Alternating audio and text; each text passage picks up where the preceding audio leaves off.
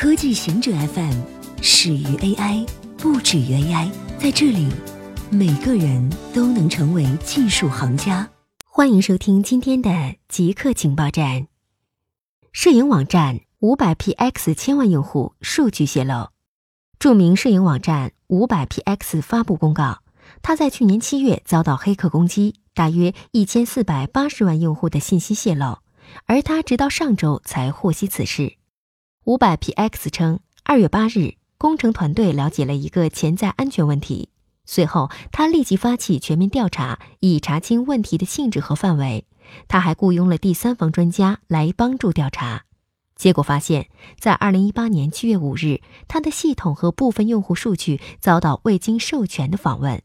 被访问的数据包括了用户名、电子邮件地址、哈希密码。出生日期、性别、地址等可选输入的信息。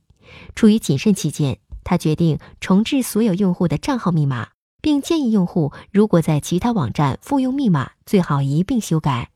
五百 px 去年二月被视觉中国收购。深圳某公司造成百万级人脸数据库泄露。提供人脸检测和人群分析的深圳公司某公司被发现其人脸识别数据库没有密码保护，直接暴露在网上。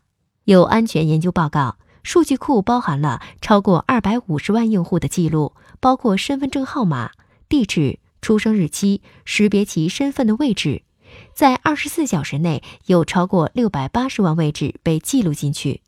自去年七月以来，该数据库一直对外开放。摩根大通成为第一家发行自己加密数字货币的美国大银行。二零一七年九月，摩根大通 CEO 公开宣称，比特币是一场骗局，只有杀人犯、毒贩才应当投资它。如果我们有哪个交易员交易比特币，我会立马开除他。原因有两点：第一，这违反我们的规定；第二，这很蠢，不能做这样的生意。一些人打算凭空创造出一种货币，它不会有好结果。一年半后，摩根大通成为第一家发行自己的加密数字货币的美国大银行。它的数字货币叫 JPMB。不要指望它会成为一种投资工具。这种数字货币设计用于摩根大通六万亿美元的大额支付业务。亚马逊取消了在纽约建立第二总部计划。几个月前。电商巨头亚马逊高调地举行了第二总部的全美筛选，最后他选择了两个地点建造第二总部，其中之一是纽约皇后区长岛市。纽约长岛脱颖而出的一个原因是，当地政府将向亚马逊提供高达三十亿美元的补贴，类似威斯康星为吸引富士康来当地建厂而采取的做法。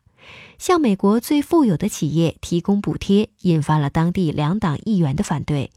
因为这些反对，亚马逊宣布取消在纽约建立第二总部的计划。亚马逊声称，建立新总部需要得到来自州和当地民选官员积极的合作关系和长期的支持。以上就是今天所有的情报内容。本期节目就到这里，固定时间，固定地点，小顾和您下期见。